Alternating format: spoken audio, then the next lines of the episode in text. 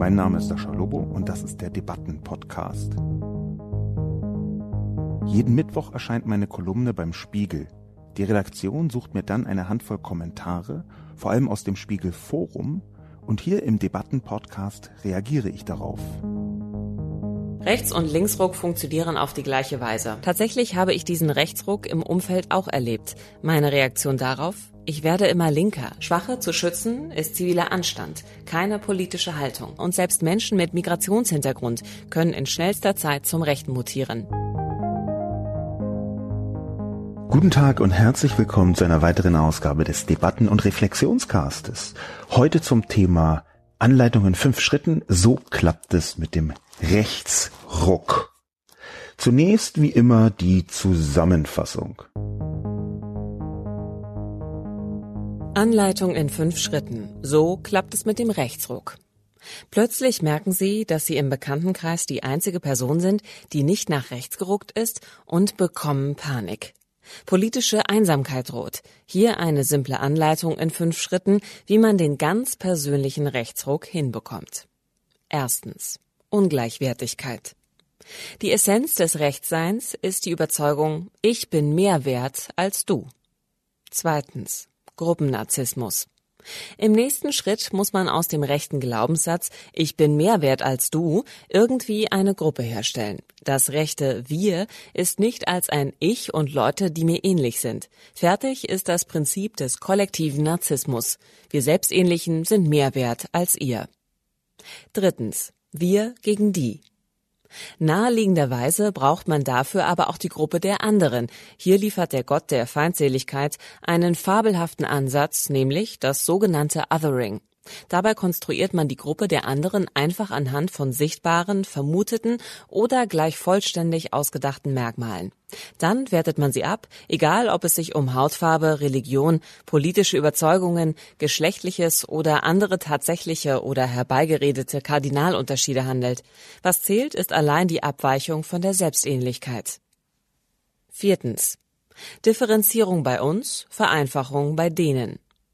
Die prinzipielle Abwertung der soeben konstruierten Gruppe dient der Versicherung der eigenen Überlegenheit. Anschließend schreibt man ihr mit Hilfe des stolzen Gottes des Vorurteils alle möglichen Eigenschaften zu. Konkret sieht das so aus. Man betrachtet sämtliche braunen Menschen als Muslime, die zudem sämtlich keinen Respekt vor dem Rechtsstaat haben.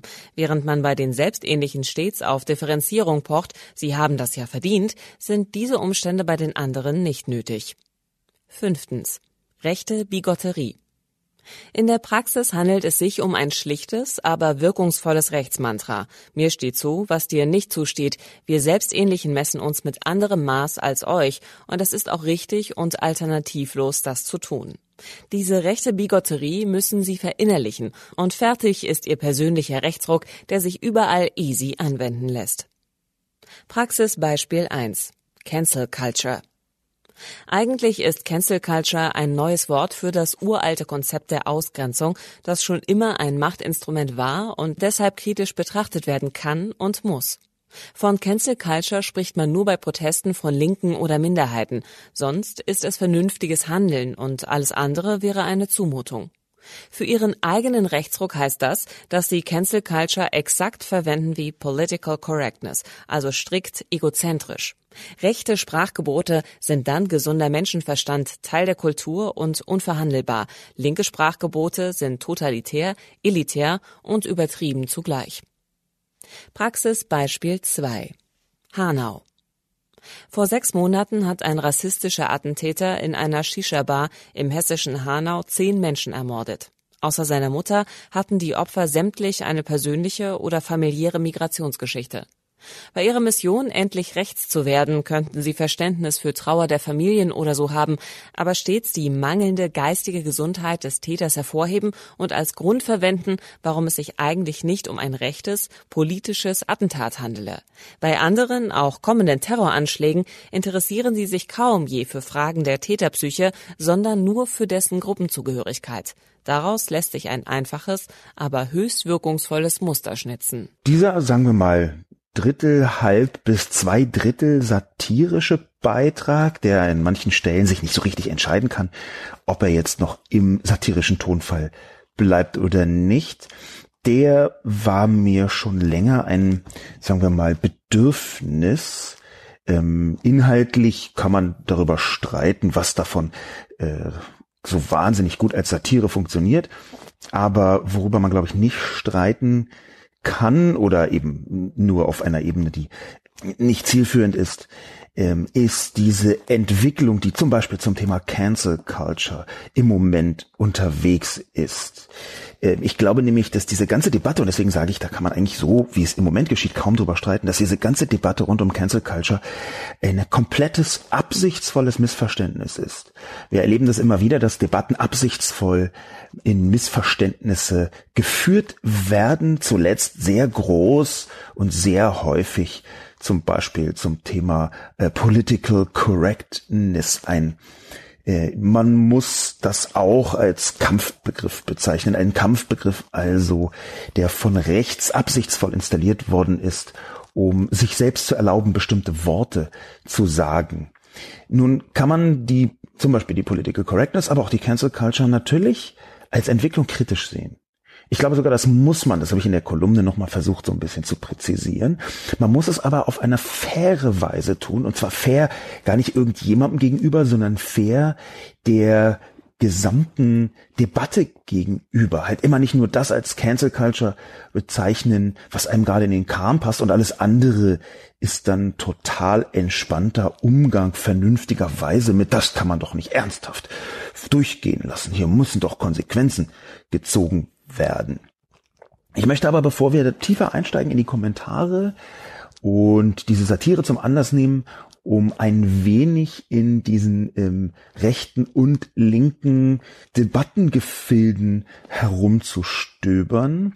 Bevor das also geschieht, möchte ich kurz ausnutzen, dass die Podcast-Landschaft ja eine ist, in der nicht alles nach außen dringt. Früher hätte ich gesagt, sagen wir mal, bis vor zwei oder drei Jahren hätte ich gesagt, dass in den allermeisten Fällen, wenn nicht allen Fällen, das, was in einem Podcast gesagt wird, auch in der Podcast-Landschaft drin bleibt. Also so ein bisschen äh, What happens in Vegas stays in Vegas als Spruch übertragen auf die Podcasts. Das ist ein vergleichsweise geschlossener, in manchen Bereichen sogar hermetisch geschlossener Raum ist. Aus Podcasts dringt selten etwas an die Restöffentlichkeit, zum Beispiel die schriftliche oder die fernsehtechnische Restöffentlichkeit. Wie gesagt, das war bis vor einiger Zeit so. Äh, inzwischen ist das nicht mehr so. Und das finde ich prinzipiell gut. Manchmal ist es aber trotzdem noch in Ansätzen eher so, dass die Podcast-Leute das nicht zwingend alles weitertragen. Das Publikum also, was bisher so die Aufgabe übernommen hat, ähm, bestimmte Sequenzen in anderen Medien abzubilden, daraus zu zitieren, dass das immer mehr zwar passiert, aber halt nicht immer. Und das möchte ich ausnutzen. Ich möchte es deswegen ausnutzen, weil ich zum Thema Cancel Culture eigene Erfahrungen gemacht habe. Und zwar eigentlich ähm, interessante bis lustige, verwickelte, merkwürdige Erfahrungen. Es ist nämlich so, es ist ziemlich genau ein halbes Jahr her, dass ich einen offenen Brief unterzeichnet haben soll. Es ging am 8. März darum, dass eine ganze Reihe von Rowold-Autoren Rowold aufgefordert haben, in einem offenen Brief die Biografie von Woody Allen nicht zu veröffentlichen. Das war damals noch gar nicht so ganz oft mit diesem Begriff Cancel Culture belegt, weil der erst jetzt in den letzten Wochen, vielleicht in den letzten zwei, drei Monaten ein bisschen größer geworden ist. Aber das war natürlich das, was man retrospektiv als ein Teil von der Cancel Culture auch in Deutschland bezeichnen kann. Ich stand also auf diesem offenen Brief dran von Rowold Autorinnen und Autoren. Und das Interessante und das Lustige ist, dass ich davon aus der Zeitung erfahren habe. Das waren äh, zum Teil Freunde von mir, die das äh, initiiert haben. Ich bin schon länger gar nicht mehr Rowold-Autor, das nur nebenbei. Ich bin inzwischen bei dem fantastischen Verlag Kiwi, Kiepenheuer und Witsch. Und ich habe dann nachvollzogen, zusammen mit den Freundinnen und Freunden, wie das zustande gekommen ist. Es ist nämlich durch einen technischen Irrtum. Eigentlich ganz absurd. Ich bin auf einem offenen Brief gelandet durch einen technischen Irrtum. Das Wochenende vor dem 8. März war ärgerlicherweise ein Wochenende, wo das ich weitgehend im Krankenhaus verbracht habe bei meinem Vater, der damals einen äh, ziemlich schweren Anfall hatte, beziehungsweise eigentlich nicht Anfall, sondern einen sogenannten Hirninfarkt, Schlaganfall nennt man das so in der Alltagssprache. Ähm, ich habe da also gar nicht so drauf geachtet und sehe plötzlich am Montag früh, dass ich einen offenen Brief unterzeichnet habe. Das ist, wie gesagt, ein technischer Irrtum gewesen. Ich habe dann sehr zeitnah den Rowold Verleger, damaligen Rowold-Verleger äh, Florian Illis davon informiert und habe mich mit mir selbst beratschlagt, ob ich das jetzt sofort auflösen soll oder nicht. Und ich habe, das würde ich wahrscheinlich so nicht wieder tun, gedacht, ach nee, ich lasse das jetzt erstmal so laufen. Da wird jetzt irgendwie ja schon nicht so wahnsinnig viel passieren und es ist ja eher so kontra äh, angezeigt. Wenn ich jetzt sage, ey, doch nicht, dann macht das wahnsinnig viel Aufmerksamkeit für die falschen Leute. Interessanterweise habe ich das dann als ein lustiges soziales Experiment betrachtet. Nämlich als ein soziales Experiment. Wie ist es eigentlich? Wie wird man adressiert, wenn man sich das überhaupt gar nicht äußert? Und dann aber auf einem offenen Brief steht. Und natürlich ist es auch äh, so passiert, dass eine ganze Reihe von äh, Leuten, darunter so äh, Knalldackel äh, wie ähm, der äh, Fokusgründer äh, Helmut Markwort einfach volle Möhre, ja, hier und äh, Lobo. Das kann man ihm nicht wirklich übel nehmen, inhaltlich natürlich schon, aber wenn man auf einem offenen Brief steht, steht man auf einem offenen Brief. Aber ich habe das eben so ein bisschen als soziales Experiment betrachtet. Wie funktioniert das eigentlich alles mit solchen Kommunikationen? Ich dachte zwischenzeitlich, ich sollte das vielleicht doch alles auflösen, habe mich dann aber einfach entschlossen, das so ein bisschen weiterlaufen zu lassen und habe es jetzt hier in diesem kleinen Podcast Becken, was kaum verbunden ist mit dem großen Öffentlichkeitsmeer, dann trotzdem erzählt. Ich werde das wahrscheinlich auch nicht weiter in der schriftlichen Öffentlichkeit über Twitter oder so veröffentlichen. Hatte ich zwischendurch auch mal kurz geplant. Das, was ich daraus lernen konnte, ist, dass diese Form von Cancel Culture eine ist, die mit sofortigen Absolutheitszuschreibungen funktioniert.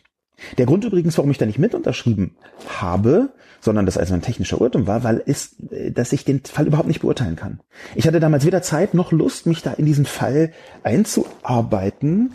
Und ich glaube, das ist absolute Voraussetzung, wenn man irgendwie so sagt, ich möchte hier äh, dieses nicht oder jenes nicht, dass man sich zumindest in dem Kontext auskennt.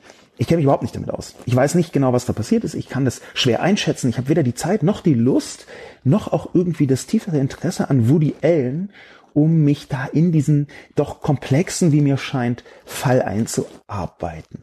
Mit dem wunderbaren Effekt, dass ich mich jetzt zwischen alle Stühle gesetzt hat. Ich habe also den Hate von den Woody Allen Fans oder denjenigen, die sagen, man muss das auf jeden Fall veröffentlichen, wunderschön abbekommen und kann jetzt, ein halbes Jahr später, nachdem ich die volle Möhre Hate abbekommen habe, mich zwischen die Stühle setzen, indem ich sage, nein, ich bin gar nicht dafür, dass Woody Allens Biografie nicht mit veröffentlicht wird. Denn genauer gesagt bin ich für gar nichts in diesem Kontext. Ich kann das einfach schlicht nicht beurteilen.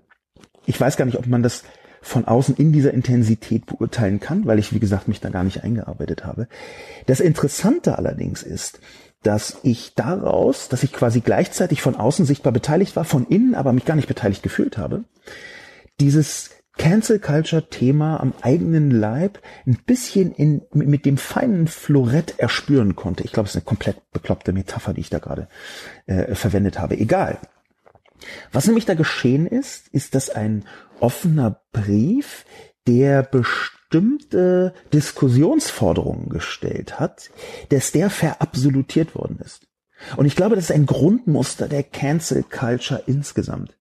Ein Grundmuster deshalb, weil man Cancel Culture derart als Radikalität betrachtet, wenn es von links kommt, dass man selbst vorsichtige Aufforderungen darüber zu diskutieren, ob es sinnvoll ist, sofort interpretiert als Zensur, Abschaffung, praktisch Bücherverbrennung.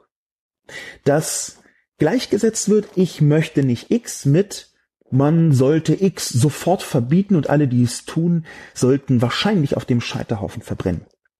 Diese Verradikalisierung, die halte ich für typisch. Und zwar für typisch von rechter Kommunikationsseite. Das hat sich leider auch bis in die konservativen Sphären hineingefräst, aber es ist eigentlich ein Kommunikationsmuster, was wir rechts immer wieder finden. Ich glaube, es ist der Wunsch, eine Balance herzustellen. Denn rechte Kommunikation ist sehr oft in einer Absolutheit, in einer Radikalität. Das konnte man zuletzt zum Beispiel bei der Umweltsau-Situation betrachten beim WDR, wo sie gefordert haben, es müssen alle sofort entlassen werden und alles ganz schlimm und wir hören sofort auf, Gebührenbeiträge zu bezahlen. Wir haben das jetzt übrigens nochmal, wo eine Art Bildzeitungskampagne gegen den schwarzen Comedian Aurel Metz im Gang gebracht worden ist, weil der eine Satire veröffentlicht hat. Eine Satire nämlich, die sich mit Polizeigewalt auseinandergesetzt hat. Aurel Merz ist schwarz und hat äh, genau das zum Anlass genommen, um eben die deutsche Polizei satirisch zu kritisieren. Und dagegen ist eine Gebühren Anti-Gebührenzahlungskampagne von der Bild in Gang gesetzt worden, in einer absurden Weise, dass man sich das gar nicht vorstellen kann. Da ist von gebührenfinanziertem Hass die Rede. Die Bildzeitung ist sowieso völlig indiskutabel und wird unter ihrem gegenwärtigen Chefredakteur äh, Julian Reichelt auch noch immer indiskutabler. Ein Mann, der als Kriegsberichterstatter ähm, an verschiedenen Orten Konfliktherden dieser Welt war und offenbar äh, psychosozial immer noch im Schützengraben liegt und dementsprechend auch kommuniziert und kommunizieren lässt. Dieser Mann also macht dann gebührenfinanzierten Hass in seine Zeitung als Bezeichnung für eine Satire. Warum ist das so? Ich halte das für rechte Kommunikation, beziehungsweise präziser für ein rechtes Kommunikationsmuster. Wenn man nämlich die in Anführungszeichen Gegenseite nämlich die linke oder liberale Seite, so sehen das ja Rechte, dass das die Gegenseite sei. Wenn man die radikal hochredet, wenn man sie also von außen mit einer radikalen Zuschreibung versieht, wenn man also einigermaßen differenzierte und sogar harmlose Beiträge als total krass linksradikal praktisch jetzt schon ein Gulag gegründet bezeichnet, dann fühlt man sich weniger allein, dann fühlt man sich berechtigter mit den eigenen radikalen Forderungen. Dieses aber die anderen auch, das ist eine Entlastung. Und diese Form von Entlastung ermöglicht in der rechten Kommunikation nicht mehr zu differenzieren. Das ist ein prototypisches Muster, was wir eben auch bei der Cancel Culture häufig gesehen haben und was ich in meiner etwas merkwürdigen, wie ich zugeben muss, auch verknacksten und verknuckselten Woody Allen Episode sehr präzise erfahren konnte. Das kann ich übrigens nur empfehlen, mal selber zu machen, vielleicht nicht in der Situation, das hätte ich, würde ich jetzt so nicht nochmal machen, aber ähm, sich einfach als soziales Experiment zu begreifen. Eigene Dinge geschehen zu lassen als soziales Experiment und sich dabei selber zu beobachten und die anderen zu beobachten, wie sie interagieren. Und das funktioniert leichter, wenn man ein soziales Experiment in einem Bereich macht, der einem jetzt strukturell nicht so wahnsinnig wichtig ist. Dann kann man viel leichter eine objektive Beobachtungsposition einnehmen. Diese Cancel Culture also, die ist ein ganz interessantes Instrument, hauptsächlich von rechts, um das, was rechtzeitig ständig passiert, nämlich die Forderung, das alles nicht zuzulassen, um der etwas entgegenzusetzen. Wir haben es mit einem Machtinstrument zu tun. Es gibt Cancel Culture und ich sehe sie hochproblematisch. Sie ist aber ein uraltes Machtinstrument. Sie ist keine neue linke Erfindung. Und wenn man jetzt anfängt, immer nur linke Forderungen von linken oder marginalisierten Gruppen als Cancel Culture zu bezeichnen und so zu stigmatisieren, dann entwickelt sich ein rechter Kampfbegriff daraus. Das ist schon auf dem besten Wege. Wenn man nämlich sagt, Aurel Metz darf keine Satire gegen die Politik machen, das ist gebührenfinanzierter Hass und das nicht als Cancel Culture bezeichnet, aber in dem Moment, wo man sagt, hier tritt eine Rassistin auf, ich möchte nicht, dass sie dort auftritt oder zumindest möchte ich dann nicht mit ihr auftreten, das ist dann Cancel Culture, das ist bigott. Das ist auch genau die rechte Bigotterie, von der ich in der Kolumne gesprochen habe. Die Unterscheidung zwischen rechts und links in die Kommentare reingesprungen war auch Anlass zu verschiedenen Diskussionen. Zum Beispiel zwischen zwei Twitter-Nutzerinnen und Nutzern. Auf Twitter nämlich hat sich unter Verlinkung der Kolumne eine kleine kurze Dialogsequenz ergeben, die ich interessant fand. Jacqueline C. Segschneider, twitternd unter Dr. Segschneider, hat geschrieben mit Link die Kolumne, Rechts- und Linksruck funktionieren auf die gleiche Weise, wie eben auch die Islamisierung. Der Kultcharakter mit Lobos beschriebenen Punkten machen es aus. Deswegen konnte Lobo es auch so genau spiegelbildlich beschreiben. Anleitung, wie man Extremist wird. TK von und zu Hause, twitternd unter TK37, antwortet darauf, Nein, kein einziger der fünf beschriebenen Punkte lässt sich auf links übertragen. Jacqueline C. Seckschneider antwortet dann, Doch, eben spiegelbildlich. TK wiederum antwortet darauf, Linke Positionen sind erstens Gleichwertigkeit aller Menschen. Zweitens Respekt gegenüber der individuellen Identität, insbesondere der Unterschiedlichkeit. Drittens alle zusammen statt Gruppen gegeneinander. Viertens Ablehnung von Vorurteilen gegenüber Gruppen. Fünftens Selbstkritik und Selbstreflexion first. Das Interessante ist, dass diese Diskussion etwas widerspiegelt, was in vielen Debatten um rechts und links um die Hufeisentheorie genannt wird. Die Hufeisentheorie ist, dass rechts und links im Prinzip gleich seien, was die Radikalität angeht. Also Rechtsradikalität und Linksradikalität ganz ähnliche Funktionen haben, ähnliche Mechanismen mitbringen und auch zu ähnlichen Ergebnissen führen. Diese, das ist etwas vereinfacht, diese Hufeisentheorie, aber das ist eine Theorie, die insbesondere hm, Konservative seit vielen Jahren benutzen, um in den Alltagssprachgebrauch zu äh, einfließen zu lassen, sowas wie wir müssen Rechts- und Linksradikalität verdammen, gegen jeden Extremismus und so weiter und so fort. Und zwar immer genau dann, wenn es rechtsradikale Aktivitäten gab oder ein Attentat gab oder etwas entsprechendes. Nochmal zur Erinnerung, wir haben, das sind Zahlen äh, vom BKA beziehungsweise von entsprechenden äh, berufenen Stellen ähm, herausgefunden. Wir haben seit der Wende in Deutschland, seit 1990, über 200 Ermordete, von Rechten Ermordete und sechs von Linken Ermordete. Ein qualitativer Unterschied, den man einfach nicht leugnen kann und der, glaube ich, besonders bei der Gleichsetzung von Rechtsextremismus und Linksextremismus eine Berücksichtigung finden sollte, womit ich keinesfalls Linksextremismus verharmlosen möchte. Es gibt Linksextreme und ich halte sie nicht für harmlos. Ich möchte bloß diesen qualitativen Unterschied herauskitzeln. Das also als kurzer Nebenaspekt und jetzt zu diesem kleinen Austausch. Der kleine Austausch zwischen Jacqueline und Tekai ist deswegen geradezu verräterisch, weil er für eine bestimmte konservative Klientel typisch ist. Eine konservative Klientel, nämlich die hier wie Jacqueline das so aufskizziert, die versucht, die Mitte zu inszenieren, und zwar auch absichtsvoll, als das, was nicht extrem ist. Die Anleitung, wie man Extremist wird, schreibt Jacqueline. Natürlich bin ich von diesen Argumentationspunkten sehr viel deutlicher auf Tekais Seite. Es ist faktisch tatsächlich so, dass man die fünf beschriebenen Punkte nicht einfach auf links übertragen kann. Denn links sein, so wie wir es aus Prinzip verstehen wollen, und zwar hier bewusst von wollen gesprochen, links sein im 21. Jahrhundert hat die Gleichwertigkeit aller Menschen als zentrales Kriterium. Diese zentralen Kriterien, die Tekai hier aufzeigt, nämlich Respekt gegenüber individuellen Identität und so, die lassen sich jetzt allerdings nicht auf die klassischen linken Positionen des, sagen wir mal, beginnenden 20. Jahrhunderts übertragen. Es gab hier eine Weiterentwicklung. Deswegen ist das, was Jacqueline schreibt, gar nicht vollkommen falsch, sondern eher auf die falsche Zeit bezogen.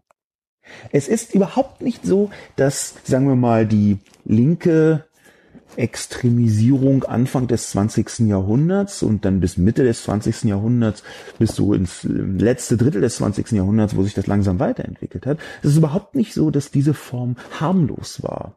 Und zwar weder irgendwie in staatlicher Natur, wir haben da irgendwie äh, jetzt mal ein bisschen plakativ gesprochen, den Warschauer Pakt als Beispiel, der jetzt auch nicht durch übertriebene Gewaltlosigkeit aufgefallen ist, oder auch nicht in, sagen wir mal, aktivistischer Gruppierung, also vom leuchtenden Pfad über die RAF bis hin zu irgendwelchen äh, Splittergruppen, die in Europa äh, Anschläge noch und nöcher verübt haben, können wir sehen, dass natürlich diese Form von Extremismus auf der Linken auch ein extrem großes Gewaltpotenzial hatte.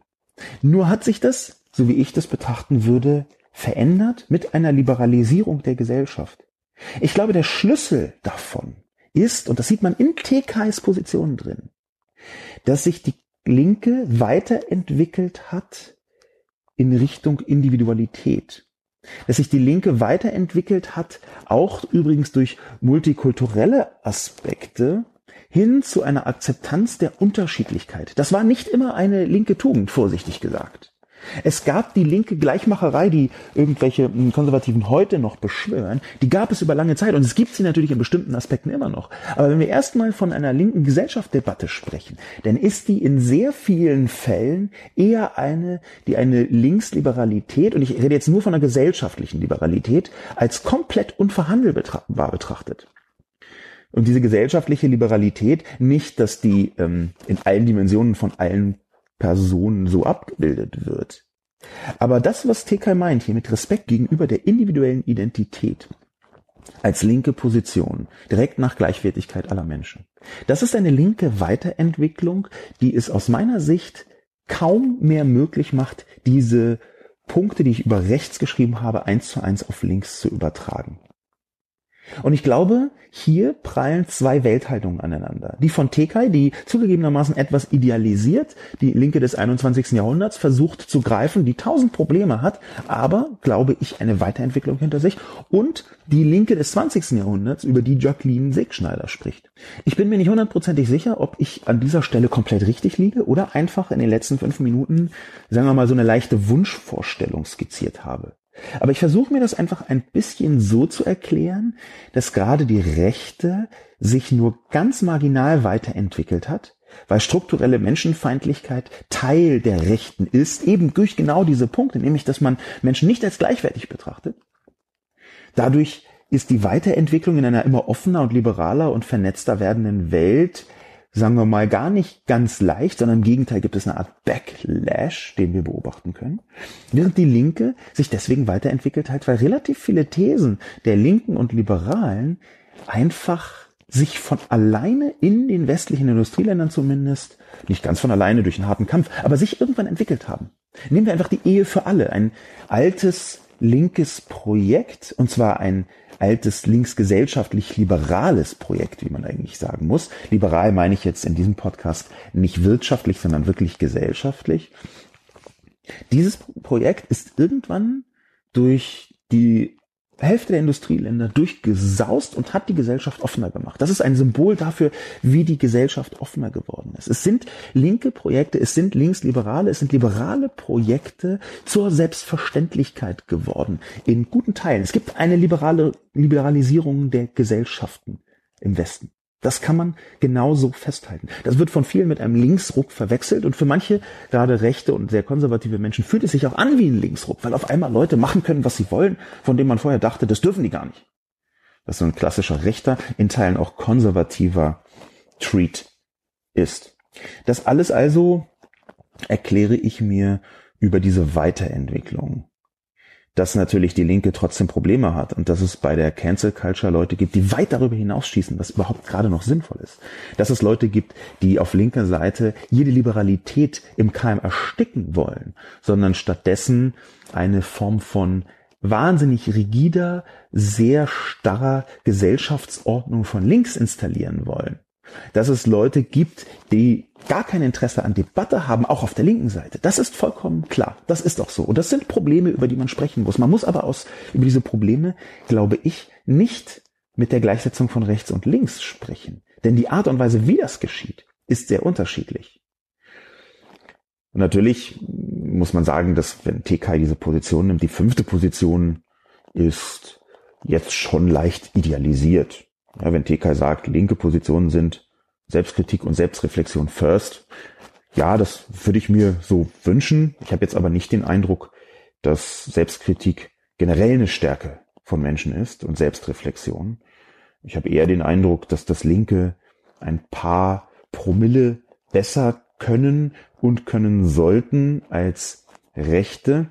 Was aber eigentlich dahinter steht, ist natürlich dieser alte Hoffnungsmechanismus immer wieder skeptisch zu sein, auch gegenüber der eigenen Position, der links eingebaut sein sollte. Gegenüber der eigenen Position insbesondere dann, wenn sie machtvoller wird. Links zu sein hat natürlich auch immer eine Form von Machtkritik, während äh, konservativ zu sein und auch rechts zu sein immer ein Element der Machtausübung beinhaltet. Ein inzwischen Minister gewordener Mann in Deutschland ähm, hat mir mal erzählt, wie krass er im Alltag, ein SPD-Mitglied, äh, wie krass er im Alltag merkt, dass Konservative das Regieren als etwas völlig für sie Natürliches begreifen und dass ähm, nicht-Konservative, sagen wir mal SPD-Leute oder Linke, ähm, dass die das Regieren immer als Ausnahmefall begreifen. Und dass man das sogar bis in die Bundesregierung hinein spürt. Das, da ist etwas dran. Und ich glaube, das, was da dran ist, hängt sehr eng mit links als angewandte Skepsis ungefähr allem gegenüber zusammen. Und beim Rechten ist es halt eher das, das Folgen, dass man dem Bauchgefühl und dem Ressentiment folgt und es dann später versucht irgendwie zu rationalisieren. Die Konservativen haben wir so ein bisschen ausgelassen in diesem Bereich. Das hängt einfach damit zusammen, dass Konservatismus im 21. Jahrhundert eigentlich ein merkwürdiger Hybrid geworden ist. Man hat sich so ein paar Sachen von rechts noch irgendwie übrig gelassen im großen Topf der Überzeugungen. Man hat die schlimmen Sachen alle weggestrichen. Konservative haben, das schrieb ich in der Kolumne schon vor langer Zeit, gecheckt, oh, das mit dieser äh, Nicht-Gleichwertigkeit aller Menschen, das können wir so nicht aufrechterhalten, also schlucken wir mal diese linke Kröte der Gleichwertigkeit aller Menschen, ist ja auch klar. Und dann sind die Konservativen auf dieser Basis aber ganz häufig in Konflikt mit sich selbst gekommen, in Wertekonflikte. Welcher Wert ist denn jetzt wichtiger? Diese Gleichwertigkeit aller Menschen oder eventuell schon das, was wir hier so tradiert als wichtige Tradition schon immer so haben, zum Beispiel, dass eine Ehe ausschließlich zwischen Mann und Frau stattfinden darf, wofür es aus konservativer Sicht gar nicht so wahnsinnig viele Argumente gibt. Aus rechter und reaktionärer Sicht gibt es dafür sehr viele Argumente, aber aus konservativer Sicht gibt es dafür weniger Argumente, als man glaubt, weil so viele konservative Werte die Ehe für alle zum Beispiel auch stützen. Subsidiaritätsprinzip etwa, dass man füreinander einsteht und füreinander da ist, bevor man Dritte fragt. Also das als Eheversprechen, sich zu versprechen, füreinander da zu sein, eine Form von Zusammenhalt, die nicht situativ ist und die nicht liberal und frei und immer wieder wechseln. Mal gucken, wie. Das sind schon konservative Werte. Insofern ist der Konservatismus ein interessanter Hybrid, über den ich auch schon ein paar Mal nachgedacht und geschrieben habe. Vielleicht schaue ich mir nochmal an, wie das jetzt nur hier in der Kolumne angedeutete Unterscheidungsmoment zwischen rechts und konservativ sich in Zukunft entwickeln könnte. Der nächste Kommentar kommt von Heimkehrerin. Und Heimkehrerin hat etwas geschrieben, was ich versuche skeptisch einzuordnen.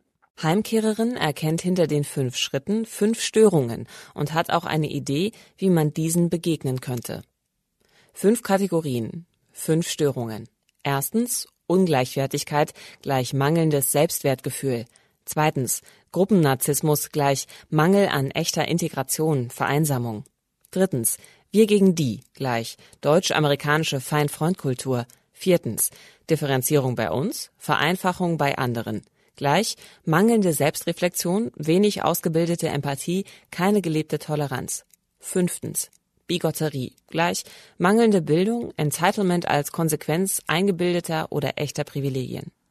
Ich sehe im Extremismus eine Art Krankheitsbild, das zeigt, wohin die Reise gehen muss. Erstens. Förderung des Einzelnen in Kitas, Schulen und im Leben. Mentoren, lebensnahe Begleitung im Alltag durch privilegiertere, ältere, nicht wertende Philanthropen. Digitalisierung kann helfen. Zweitens. Abholen, wo wir können. Früherfahrungen in neuen Umgebungen fördern, verpflichtende Auslandsaufenthalte auch in Haupt- und Realschulen. Drittens. Endlich, bitte. Links, liberal und konservativ. Die Prinzipien einer kreativeren Debatte verinnerlichen. Wer Sascha Lobo liest, ist schon auf einem guten Weg. Und diese behindernde Pro-Kontra-Kultur der Argumente und Meinungen gegen eine Problem-Solving-Kultur, eine kreative, ganzheitliche Diskussionskultur austauschen. Wie? Indem wir zuallererst hinter die menschlichen Bedürfnisse des Rechtsrucks gucken. Unser Rechtssystem kann immer noch greifen, aber erstmal hingucken. Viertens Interesse, Interesse, Interesse. Sich für andere, für das Leben und die Welt interessieren, das kann man lernen. Es ist ein zuverlässiger Schutz gegen Rechtsruck, fördert Empathie, Selbstwertgefühl, Differenzierung, Humor, Toleranz und alles, was man als Demokrat halt so braucht. Versprochen. Fünftens. Bigotterie. Hanau versus Breitscheidplatz. Gutes Beispiel für mangelnde Vorbildkultur durch Politiker. Kann man lernen. Entitlement. Ein zivilisiert gebildeter Mensch kennt seine Privilegien und seine Pflicht, sich für Demokratie und Gleichbehandlung und Anstand einzusetzen. Schwache zu schützen ist ziviler Anstand, keine politische Haltung. Ich habe gerade schon gesagt, dass ich versuche, diesen Kommentar von Heimkehrerin skeptisch zu betrachten, obwohl er natürlich sehr gut ist in weiten Teilen. Ich bin sehr dankbar, dass Heimkehrerin das geschrieben hat, nämlich versucht hat, ganz konstruktive Lösungen zu finden. Dass ich in diesen Lösungen, dass ich mich mit diesen Lösungsansätzen ganz gut identifizieren kann, das glaube ich liegt einigermaßen nahe, denn das sind sehr positive und sehr konstruktive Arten und Weisen, mit einem möglichen Rechtsruck umzugehen. Die, die Frage zum Beispiel, wie man Empathie lernen kann, ist eine der wichtigsten, die wir haben. Das ist übrigens nicht nur Mittel gegen Rechtsruck, das ist auch ein Mittel gegen patriarchale äh, Strukturen, die bis in häusliche Gewalt reinragen. Das ist ein sehr gutes Mittel, was sehr intensiv angewendet werden sollte, meiner Ansicht nach, bis in die Erziehungslandschaft hinein. Wie lerne ich eigentlich ganz genau Empathie? Das sind kulturelle, das sind pädagogische Konzepte, die man da anwenden könnte. Komma aber bei dem Lob für Heimkehrerins Kommentar muss ich einen Aspekt komplett ausklammern. Einen Aspekt, den ich sogar für in Teilen gefährlich halte, auch wenn Heimkehrerin den hier interessant inszeniert. Es ist nämlich so, dass wir einen häufigen Fehler machen, und mit wir meine ich jetzt speziell linke, liberale, speziell auch Leute bis in die konservative Sphäre hinein, wenn wir rechte Haltungen pathologisieren, so wie Heimkehrerin das hier macht, indem sie fünf Kategorien mit fünf Störungen gleichsetzt. Rechts zu sein ist nicht psychisch krank zu sein. Und ich glaube, dass man jede Form von Gleichsetzung, so wie das hier geschieht in diesem Kommentar, strikt vermeiden sollte. Es heißt übrigens nicht, dass es nicht Parallelen gibt in bestimmten Bereichen. Es ist ja so, dass ich von kollektivem Narzissmus geschrieben habe. Es ist ein psychologisch feststehender Begriff, der natürlich an der Grenze zwischen Störung und Gesellschaftsdiagnostik entlang tänzelt. In bestimmten Bereichen könnte man also auch mir eine gewisse Pathologisierung vorwerfen, die allerdings, was kollektiven Narzissmus angeht, ein eingeführter Begriff ist, ein soziologisch vor allem im angelsächsischen Raum eingeführter Begriff, der deswegen etwas äh, sagen wir mal, soziologisch entpathologisiert worden ist. In dieser Krassheit, wie aber Heimkehrern das macht, glaube ich, ist das nicht richtig. Nämlich zu sagen, psychische Krankheiten führen zu rechten Haltungen. Die Parallelen, die dahinter stehen, die mögen sich total richtig und sinnvoll anfühlen. Ich glaube aber, es gibt eine ganze Reihe von Leuten, die allerhöchste Formen der Empathie entwickeln können, aber eben nur mit weißen Menschen.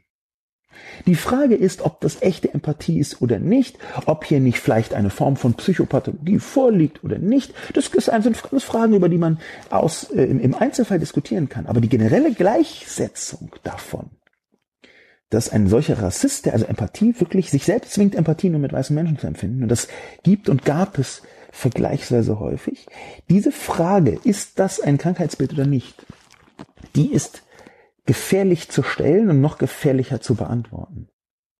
Denn ich glaube, dass das gar nicht notwendig ist, eine Gleichsetzung herzustellen und dass sie eher noch eine Lösung dramatisch erschwert. Wenn ich von Rechtssein als Krankheit ausgehe, dann lande ich nicht nur in sehr merkwürdigen Ebenen des, na, den müssen wir dann therapieren, sein Recht, sein Wegtherapieren. Es hört sich schon fast in Teilen stalinistisch an. Das hört sich schon fast faschistoid an, Menschen ihre politische Haltung wegzutherapieren. Vielleicht kann ich das fast auch weglassen. Und das liegt sehr nah, wenn man sagt, deine politische Haltung ist gleichzusetzen mit einer Krankheit. Die Problematik, die sich da weiter daraus ergibt, ist, dass man irgendwann keine Grenze mehr kennt, sondern irgendwann pathologisiert man alle, die außerhalb des eigenen Spektrums stattfinden. Und ich glaube, dass das ein sogenannter slippery slope ist, also ein mm, Pfad, den man leicht herunterrutschen kann, wenn man nicht aufpasst. Dann fängt es mit einer Kleinigkeit an und zack ist man dabei, jede Form von Pathologisierung, jede Form von anderer politischer Haltung zu pathologisieren. Ich glaube also, dass die Lösungen, die Heimkehrerin vorgeschlagen hat, total gut sind, dass aber die Gleichsetzung von Störungen total schlecht sind. Ich glaube auch, das braucht sie inhaltlich gar nicht. Denn man kann auch ganz ohne Störung versuchen zu sagen, wir, es ist wichtig, dass man Empathie lernt. Manche Menschen haben davon mehr, manche Menschen haben davon weniger. Es gibt Leute, die bestimmte Formen der Empathie ähm, einfach in dieser Form noch nicht ausgeprägt haben, warum auch immer. Das ist die Frage nach dem Warum, die hier manchmal in die Irre führt. Die Frage nach dem Warum ist natürlich eine der wissenschaftlichen Kernfragen. In diesem Fall aber ist die Frage nach dem Warum eine, die genau in dieses, in diese Störungsmuster hineinmündet. Oder zumindest münden kann. Das heißt nicht, dass man nicht Warum fragen darf. Das heißt aber, dass man das Warum von der Person so weit wie möglich versuchen muss wegzuziehen und auf bestimmte kulturelle Aspekte zu bringen. Auf bestimmte Aspekte, meinetwegen der Bildung, der Erziehung, äh, auf pädagogische Aspekte, auch auf lebensweltliche Aspekte, aber eben nicht auf Krankheitsaspekte. Ich, das ist mir sehr wichtig, das nochmal ganz deutlich festzuhalten. Rechtssein ist keine Krankheit, sondern die Entscheidung für eine bestimmte politische, in meinen Augen menschenfeindlich geprägte Haltung. Deswegen ist es mir auch so wichtig, dass ich nicht rechts und links so immer also gleichsetze, hier rechts, da links, sondern dass ich links und konservativ gleichsetze. Weil konservativ, also nicht gleichsetze, sondern ähm, als äh, zwei Pole einer politischen Balance betrachte. Denn rechts ist für mich ein Begriff, der außerhalb der liberalen Demokratie spielt. Rechts ist für mich eine Position in dem Moment, wo sie von der Ungleichwertigkeit der Menschen zwingend ausgeht. Und das tun Konservative nicht.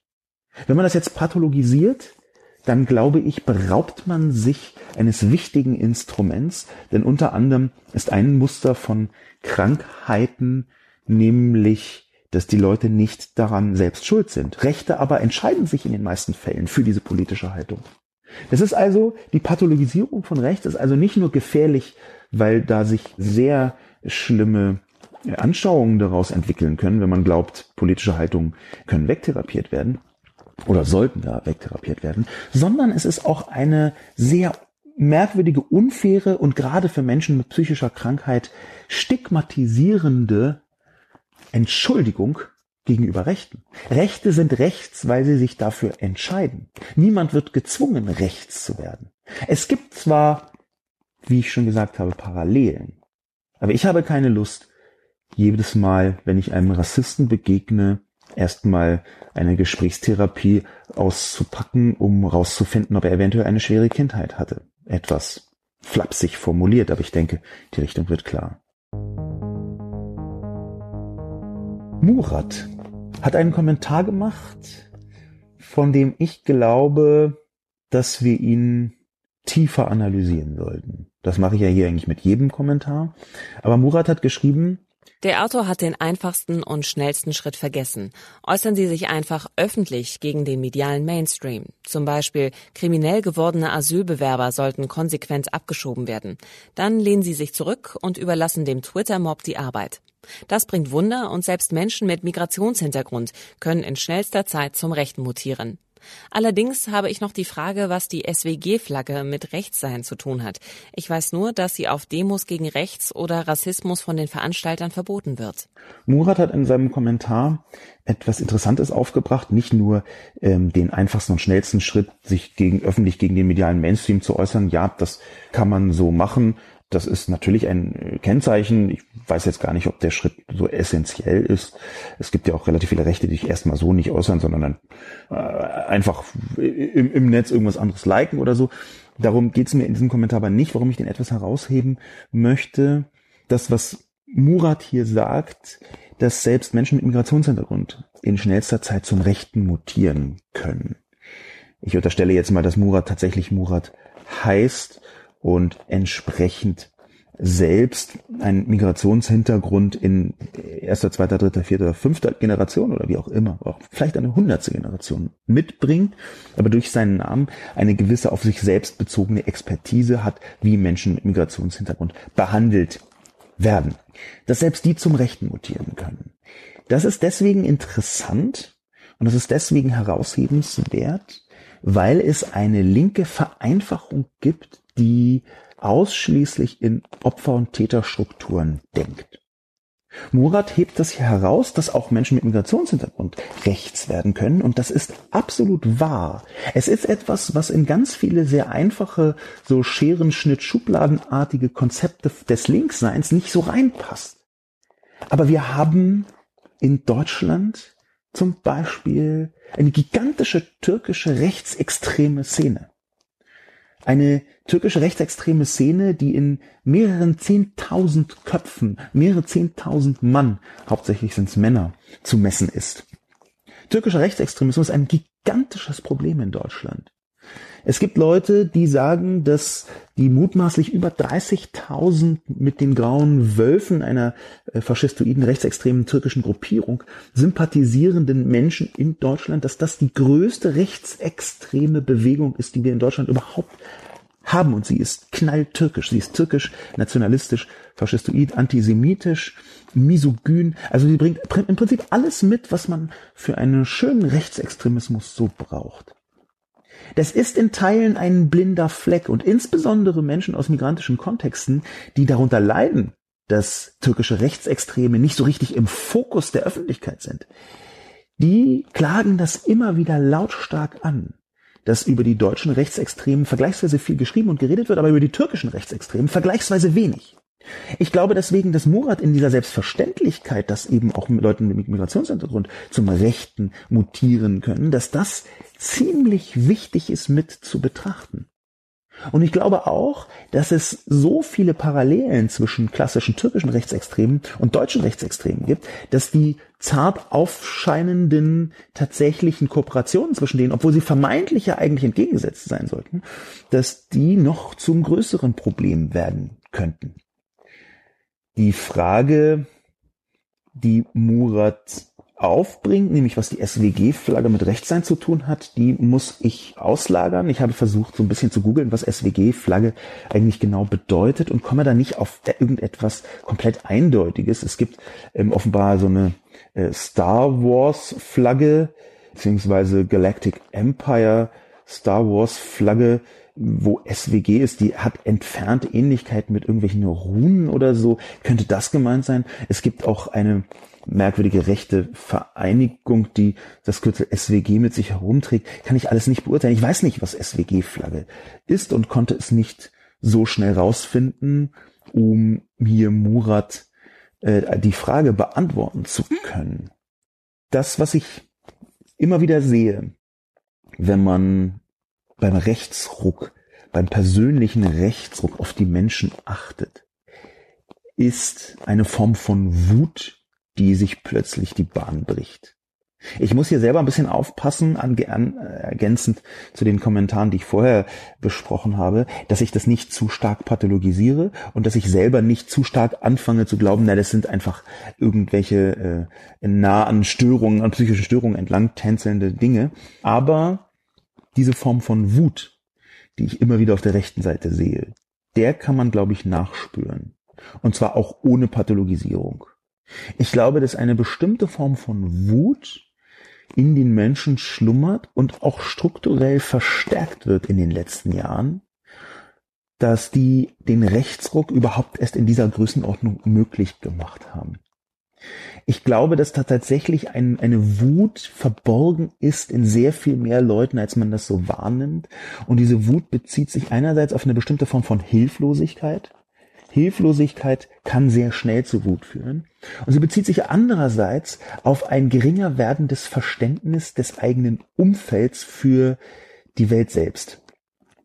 Die Komplexität, die Kompliziertheit der Welt, die Hilflosigkeit, mit der man ihr gegenüberspielt, diese beiden Punkte gegenübersteht, diese beiden Punkte fangen an, sich gegenseitig zu verstärken. Und das ist natürlich krass, wenn wir merken, Die Welt scheint komplizierter zu werden, die Welt scheint unüberschaulicher zu werden. Daraus ergibt sich eine Hilflosigkeit, weil man nicht mehr so genau weiß, wie kann man eigentlich sein Umfeld mit beeinflussen, wie ist eigentlich die eigene Macht das Leben zu verändern, das Leben so zu leben, wie man möchte, wie ist die zu betrachten? Und auf einmal merkt man, da ist eine Wut drin, die eine Basis für eine politische Verschiebung, für ein politisches Erdbeben mit beinhaltet.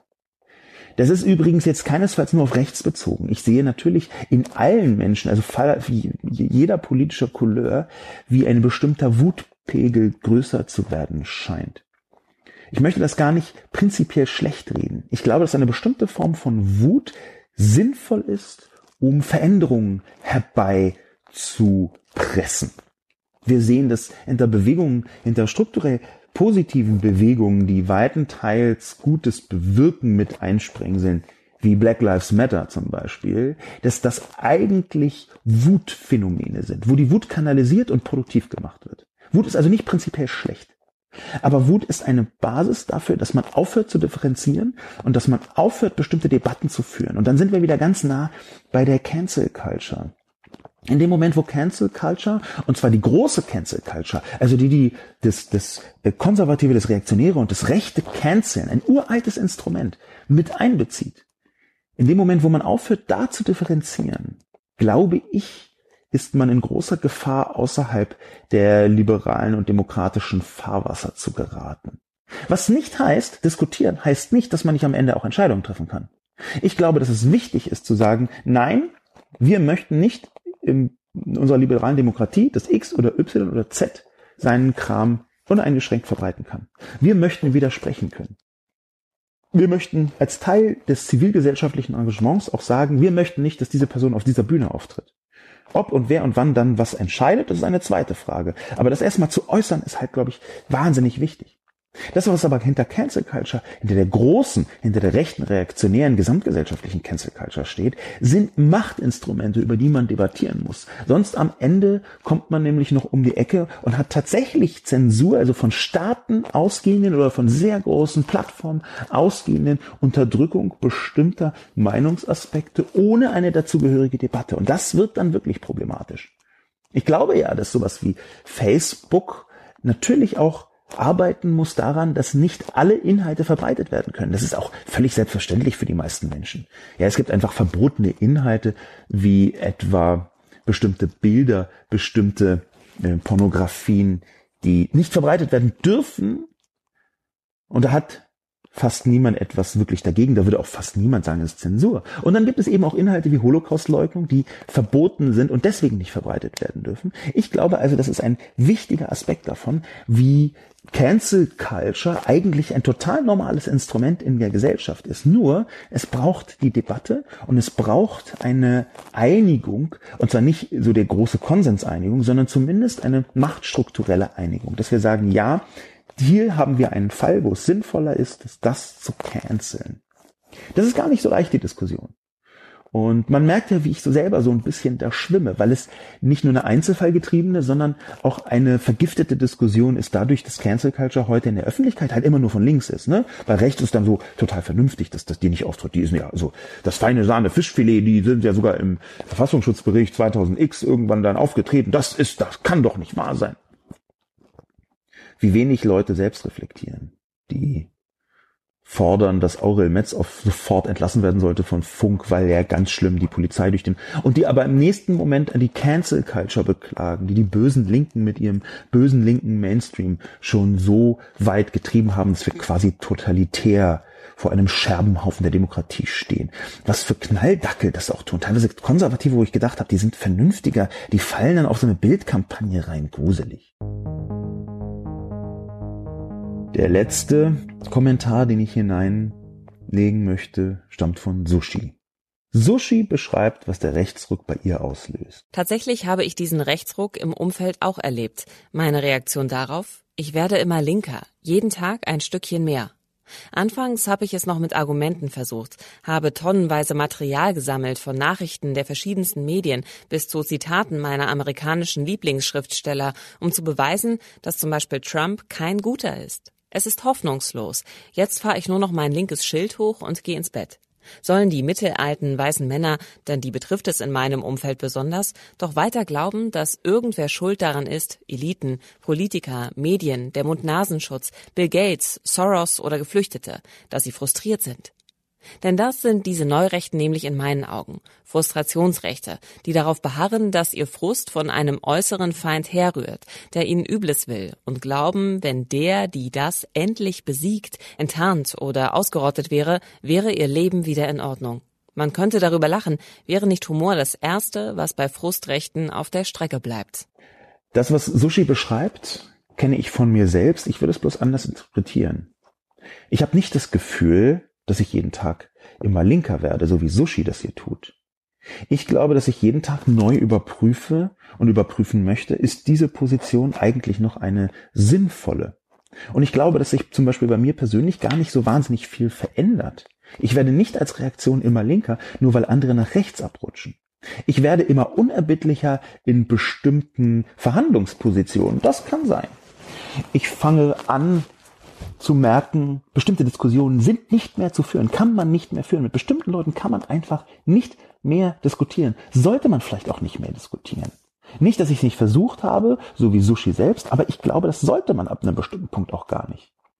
Wenn jemand einfach nur noch fragt, ob eine Impfung gegen Grippe Krebs oder AIDS auslöst, dann ist das eine Scheindebatte und Scheindebatten muss man nicht führen. Jedenfalls nicht, wenn es offensichtliche Scheindebatten sind. Manchmal denkt man etwas, ist eine Scheindebatte und das ist es gar nicht. Aber es gibt offensichtliche Scheindebatten. Ist der Mond aus Käse, beziehungsweise noch präziser, aus welchem Käse ist der Mond eigentlich?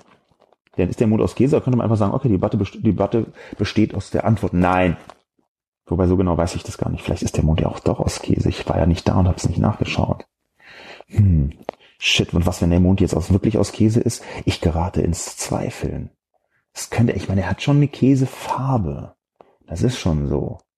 Und irgendwo im Internet habe ich neulich einen Film gesehen, da wurde der Mond angezweifelt, nicht nur in seiner Existenz, sondern auch vor allem in seiner Konsistenz. Und Käse und Konsistenz fangen mit dem gleichen Buchstaben an. Vielleicht ist da etwas dahinter.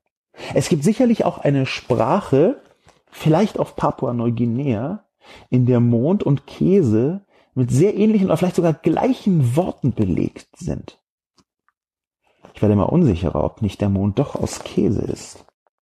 Wie ist denn jetzt meine Reaktion darauf, wenn ich, ich glaube, ich fange einfach mal an, anzunehmen, dass der Mond aus Käse sein könnte. Ich muss mich ja nicht festlegen. Es kann ja einfach die leise Skepsis sein gegenüber der Mainstream-Meinung, dass der Mond irgendwie aus Gestein ist. Das ist ja auch nur eine Meinung. Man erkennt, dass es eine Meinung ist, weil wer war denn auf dem Mond und hat selber nachgeschaut? Und selbst wenn Leute auf dem Mond waren und nachgeschaut haben, dann haben sie nur an der Oberfläche gekratzt, waren also oberflächlich da. Und wenn der Mond aus Käse ist, dann ist es doch viel sinnvoller, dass es im Innern des Mondes eine große, sehr große Käsesituation gibt. Außenrum ist der Käse vielleicht schon versteinert und hart.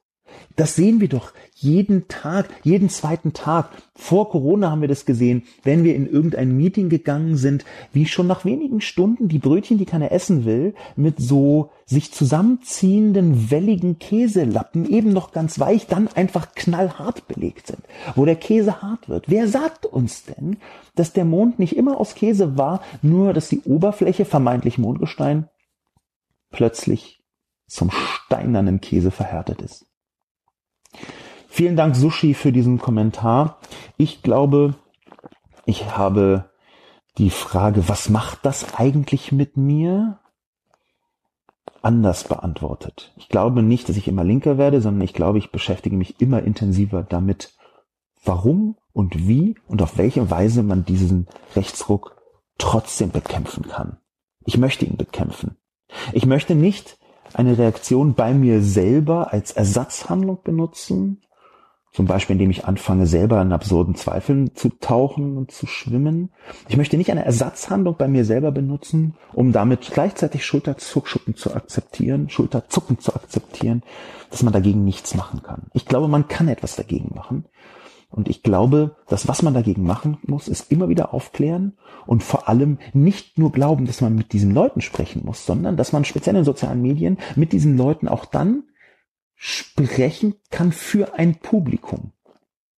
Und das ist vielleicht einer der Schlüssel. Man kann mit diesen Leuten nicht diskutieren. Man kann aber Diskussionen führen, wo Außenstehende sehen, oh, das ist aber ganz schön absurd, was hier passiert. Das ist ein Kennzeichen von sozialen Medien. Ich diskutiere nicht nur mit der Person mir gegenüber, sondern vor einem Publikum. Und die Wirkung auf das Publikum kann unter Umständen entscheidend sein. Das heißt nicht, dass es ein Freibrief ist für Diskussionen mit jedem Knalldackel, noch der verwirrtesten Verschwörungstheorie. Das heißt aber schon, dass die geduldige Widerlegung von bestimmten Argumenten sich nicht nur auf den direkten Dialogpartner bezieht, sondern eben auch auf die Leute, die drumherum stehen. Und vielleicht ist das eine der Methoden, wie man diskursiv einem Rechtsruck begegnen kann, indem man mit dem Publikum spricht, indem man für das Publikum spricht, während man mit solchen Leuten kommuniziert. Mein Name ist Sascha Lobo. Vielen Dank fürs Zuhören und bis zum nächsten Mal.